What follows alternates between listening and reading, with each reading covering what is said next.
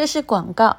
拥有英国 EGL 珠宝鉴定师的小麦是我们公司的鉴定师，现在他跟同事正在四会，也就是广州附近，那我也会跟着过去。可是他们已经开始为大家找到。很便宜的翡翠，这是四会最大的珠宝供应商，也是我七八年来的好朋友。那请看资讯栏的连接，十八 K 金的翡翠戒指，在这个通膨时代卖得这么便宜，的确是基于友情的缘故。当然，我们的翡翠全部都是 A 货，不可能有 B 货的出现，请看资讯栏的连接哦。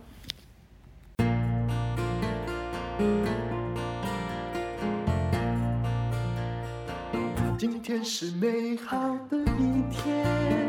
欢迎收听人生实用商学院。今天我要讲的是，不要掉入好学生的陷阱。什么叫做好学生陷阱呢？以我们这个年纪，你常常可以发现，以前成绩很优秀的同学，后来在社会上未必混得很好。虽然你考进那种含金量很高的科系，但是啊，毕业之后职业生涯。屡屡受挫，于是呢，你就会说：“哎呀，我真的这辈子是水逆。哎呀，我命中哦，就是呃命会不好啦，或者是说人家就是命比我好哦。”这是我们都常有的职场的疑惑：为什么许多在学校表现成绩很出色的人，工作之后却不能够适应职场，能力难以发挥？那当然，相反的也有反例啦。你会看到有些人书当然念得不怎么样，可是后来啊。他发达了，他成就了，难道只是因为他有贵人相助吗？我们来分析这个原因，很可能是因为部分的人还留在学生思维里面，没有转变出职场思维。什么叫做学生思维？什么叫做职场思维呢？学生思维就是你出题目我就答嘛，我的表现由你来评价。那么职场思维到底是什么呢？就是你给我目标，我找我的路，我的表现由结果来评价，而不是由任何一个统一机构来评价。当然呢，你给目标，我找我的路哦，很可能后来变成说啊，你给目标，我完成这个阶段性目标之后，我开始有了自己的目标。有没有自己的目标？还有肯不肯在你成长的过程之中，让自己的目标优化？还有让你自己的方法，还有甚至你自己这个人都需要迭代，这是很重要的。话说，我在中欧学院的时候，我比较喜欢讲大陆的同学是，因为他们大概听不到，免得哈我讲了台湾的大家对号入座，说哎呀，这个人在背后说我。那么我有两个同学，一个是奥林匹亚的数学的第一名。他真的好聪明，好聪明。反正他算什么数学啊，文史也很好啊，好快啊！我心想说：“哎呀，这天生一个天才啊！”然后另外一位是三清博士，他真的也很诚恳。我讲过他的故事，因为他是一个重庆某香港地产公司的总经理。当时我有买他的一个房子赚的钱，而且那时候我买的时候，我们班上同学不太认识嘛，他就看我这么爽快买房子，心里想。哪里的土豪？其实那个房子当时只有大概不到三百万吧，台币哦，不是人民币。那我那些同学都有保有家产呐、啊，他也觉得说好，我们就支持同学一下。就后来每个人都把学费赚回来，就刚好赚回来。我们学费很贵的啊，大概也要百万人民币左右。那么到底是怎么回事呢？因为他当时在重庆，重庆那时候啊，就有一位我相当崇拜的经济学家，那时候竟然在重庆当市长。他就是有他的一套，来让土地还有房地产之间呢，让它变成一个稳定的不涨的状况。很简单的方法就是，你要涨势呗，我就多释放一些土地。嗯，还好，重庆方面也就有一些新区也不乏土地。但是呢，也应该说对投资者很幸运的是，这个市长走了之后，就整个重庆就涨起来了。那我们班上的同学就是因为这样赚的钱。当时为什么买呢？是因为这位博士啊，他真的了不起，他是非常就智商很高，但看起来很敦厚了。他从大学硕士还有博士，就一路被清华大学人家不放他走，就一路栽培，这叫三清博士。那他跟我说：“你看我们真可怜，呃，上海已经涨了，我们的房价只有它的十分之一。你知道，每次哦要做那个测量的时候，身为总经理的我都哈、像以前上课一样乖乖的哈、就十公尺的地下的坑我也去做各式各样的测量，我都亲力亲为。结果房子只卖这样的价格，我们一看，哎呀，这个一定要支持，于是我们的好心都有了好报。好，我今天不是要跟你讲房地产赚钱，而是在讲这两位同学。他们跟我同学了三年，然后这三年其实他真的非常优秀，谁跟他同组，成绩一定会高。所以只要跟这两个人分在一组，我都好高兴哦。跟我分在一组，除了有时候我会代表去巧言令色哈，进行一番演说之外，真的我觉得我自己是个草包啊。但这两位同学后来过了大概快结束的时候，都不约而同跟我讲一件事。他说：“淡如姐，我们从小书念得很好，对不对？可是。”同学呢，基本上有的不知道念什么奇奇怪怪的学校，有的甚至大学都不知道是从哪儿毕业的。可是呢，他们都比我有钱。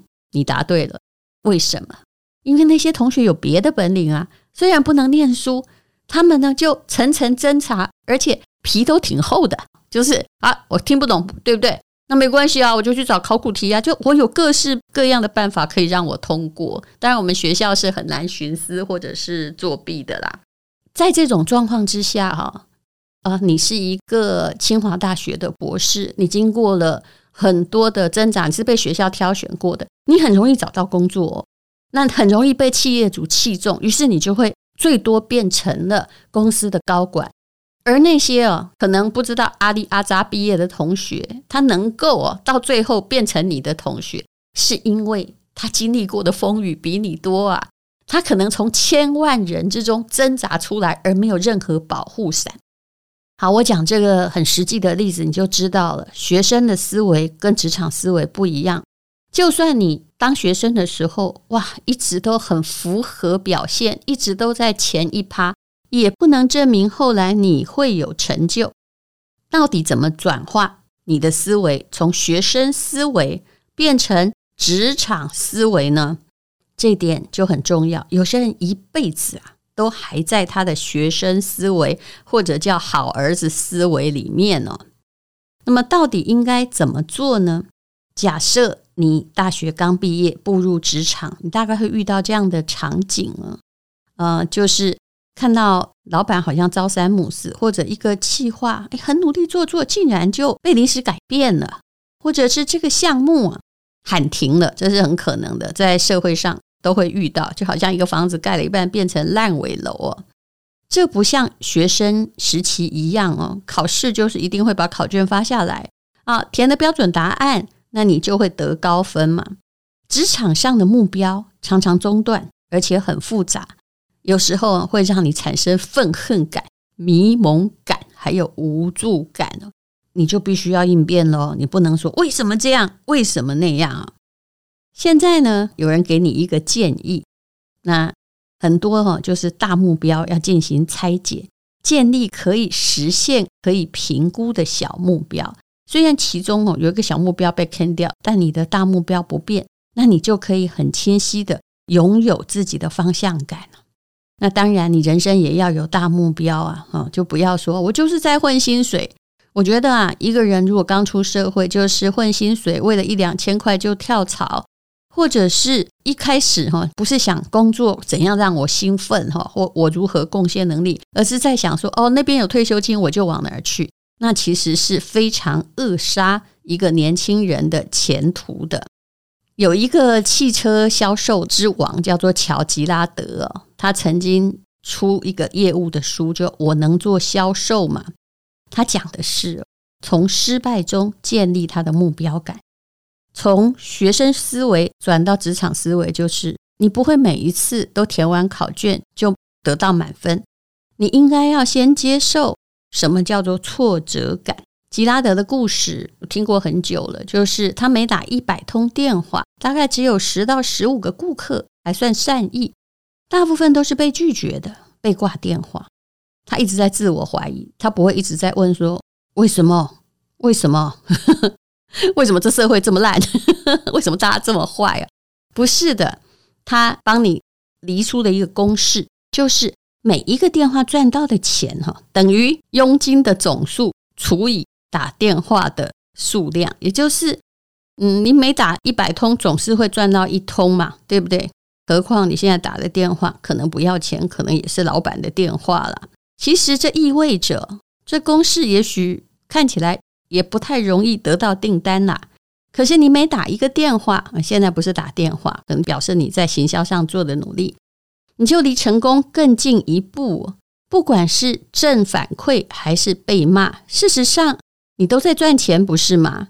那他通过了拆解目标的方式，为销售人员提供正反馈啊。万一这个很烂，我就还是负一，负一也还是一呀。比如说一百个 case 可以赚到十万块，那么。就算你得到不友善的回应，那个一也是一百个 case 中之一。那所以呢，啊，你要到目标的那一头去看你做的事，而不是去看你这一点之内的一个挫折。还有一个例子可以让你转变好学生思维，好学生思维也是没错的，老板很喜欢。但是有时候啊，就变成一种迂腐的学生思维，那就不好了。嗯，有一个例子是关于马斯克的，大家都认识他。这个故事是这样说的：他说呢，大家都知道，马斯克有一个大目标，就是把一百万人送上火星。考虑到当前技术，这个目标似乎不可能达成，因为把一个人送上火星的成本要多少钱？给你猜，一百亿。我也不知道这一百亿是怎样，是不是把他关在火星上嘛？好，给他氧气而已啊。那么。一百万人需要一万万亿美金，这当然不可能，对不对？你要知道，美国在二零二二年全年的 GDP 才是二十五点五万亿美金，但是送一百万人要一万万亿美金，对不对？也就是说啊，这一万万亿美金啊，就是要美国人民不吃不喝三百九十二年。这个人是疯了嘛？那马斯克还有很多难题，因为大家都觉得他在做梦，可是他不是一般人。他用什么方式来拆解这个任务呢？他的公式是这样的：两万呢等于二十乘以十乘以一百。听到这里头昏，对不对？我不想仔细解释，我们就直接说好了。他说呢，两万是指要把地球人送上火星的成本降低到原来的两万分之一啦，也就是从一个人一百亿美金降到五十万美金。那呃，他是这样拆解的：先看那二十，你现在马上喉咙听过就好了，不然你算一算会头昏哦。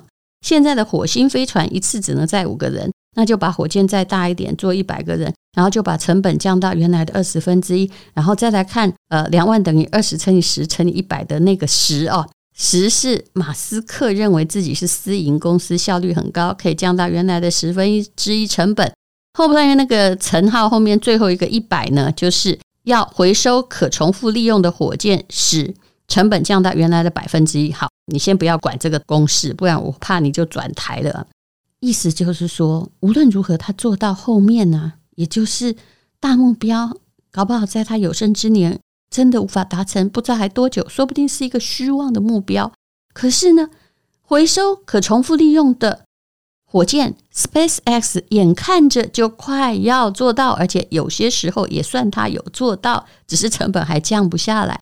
但是至少比各国在发射火箭的时候成本低多了。所以它是一个公式一个公式去拆解去完成的。这些公式都来自于他自己的思考，而不是可以透过学校的课本找到答案。他是天才，也是疯子。他是成绩很好的学生，但不是真正好学生。如果他是好学生，他就会相信这根本不可能嘛，对不对？神经病，痴人说梦。那你就没有你人生的想象力了。谈到了除了目标拆解之外哦，那很重要的，不要踏入好学生的陷阱。我们讲最实际的，一个人进入职场之后，要了解自己的职场定位哦。要正确的提问，还有求助。我很怕一些人，他永远不提问，就假装自己知道了。我以前也是有这个问题，觉得他们提问好像很丢脸嘛。但那时候我们又没有 Google，未必可以解决。于是呢，你就会去说啊，那就假装没有问题哦。但是越假装没有问题的人呢，就是将来的成长性越低。千万呢，不要只做什么东西都不搜寻，然后你就是伸手问别人。有的问题哦，明明 Google 得到，你还问哦，这个太无知的问题，其实也会让人家觉得你自己笨了。不要什么事情都去问老师。那但是如果真的不会，你要怎么样呢？你要先努力过，然后带着解决方案来求助，问主管说：“这 A 和 B 哈，我想的是方法是怎样？但是，嗯、可能 A 比较好吧？还是你有更好的方法呢？”那第二个就是要透过求助，建立一些深度的连结啊，这叫做人脉关系吧。有时候我们常常会觉得，我给人家东西可以建立人脉，但是事实上呢？向别人求助，而且肯定他也可以建立人脉。当然，你一直向别人求助，而自己全部不帮忙，这种人我也遇过的，是真的不行的。所以有些时候，我反而觉得，那个计较的人，他在职场上得不到真正的关系。而且在职场这么多年，我已经可以看得出来，就是你会知道，有一些同事或你公司的人。他们并没有去计较每一分酬劳，他愿意做。那么，身为老板，你也愿意给他更多机会，而有办法也觉得他值得更多酬劳。可是相反的，有些人他不是能力不好，而是你会发现能闪则闪啊，不想成长啊。还有呢，其实敷衍是谁都可以看到的一件事实了啊。而敷衍的人哦，理由呢会非常非常的多。在职场拓展人脉没有那么的难呢。其实我后来觉得啊，其实大家都了解我的个性哦，我真的没有时间再说假话了。可是这样你也会建立到同样的友谊，很多朋友他也有同样的性格，那大家就都不费力。为了你自己的前途，其实不应该一直在想啊，我能够少做少错吗？哇，有这个思维就完蛋了。我一定要达成。别人都说我好棒棒吗？你有这种好学生陷阱也完蛋了，因为在职场上，并不是要当别人肯定的好学生，在执行一件被交代任务的时候，更重要的是我学会什么样规则。还有，当你必须展翅高飞的时候，你不应该说：“哎呀，我欠人家什么感情啊？一定要留在这儿，说不定别人也很想除掉你。”我们常常把自己想得太重要，还有不要再想说：“哎呦，我又再熬十年，我就拿到退休金了。”你应该去算，如果你真的有本事，这十年你可以赚到的，也许不只是你在那边想象的退休金。有一种东西一定要记住，叫做机会成本。以前你可以花很多力气去写一份考卷，但是呢，出了职场之后，你的命。一点一滴在接近终点，我们都长大了，我们都在变老，要好好珍惜你的时间，去做你喜欢的工作，你有能力的工作。但事实上哦，有能力跟喜欢会画在一起，那也会跟专长画在一起，那才是值得过的人生。好了，就是要你避开好学生的陷阱，不要变成一个每天以为自己只要填考卷。得到别人赞赏就可以的人，谢谢你收听今天的人生实用商学院。今天是勇敢的一天，没有什么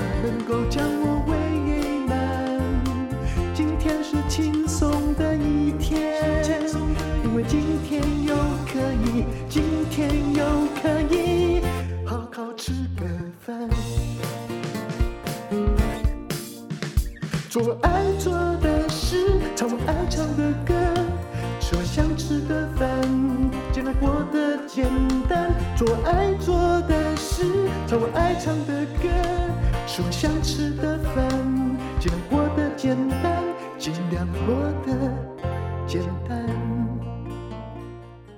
这是广告，我跟陈崇明老师一起录制的课程，让你认识 ETF，用 ETF 滚出千万退休金。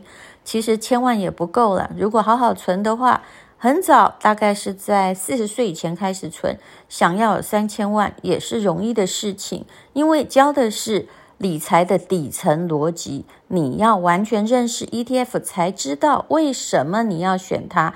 因为跟 ETF 并不是谈短暂的恋爱。而是啊，一种盟约，一个理财的盟约。那么，为了要对抗诈骗集团，他们常常说啊，因为这课程免费，要跟大家一对一哦。真的很抱歉，我们的课程不是免费的，知识还是要付费，因为非常精心的录制。陈崇明老师也竭尽了他人生最大的力气，循循善诱，让你自己有理财的法则。那么现在呢，是两千七百多块。如果你看资讯栏输入我们的折扣码的话，还可以再折五百哦。本来应该要结束了，但是我们决定再延七天啊，让大这个优惠一直在持续。希望诈骗集团不要再用我们的一直啊在广告说哈，对不起，我一定要免费哦，不应该收费课程。其实免费的可能后面有很大的一个笼子，想要引君入构，请看资讯栏的连接。课程现在非常的优惠，我相信你付费的你会觉得非看不可，然后真正能够学得 ETF 的理财知识，祝你存到三千万的退休金。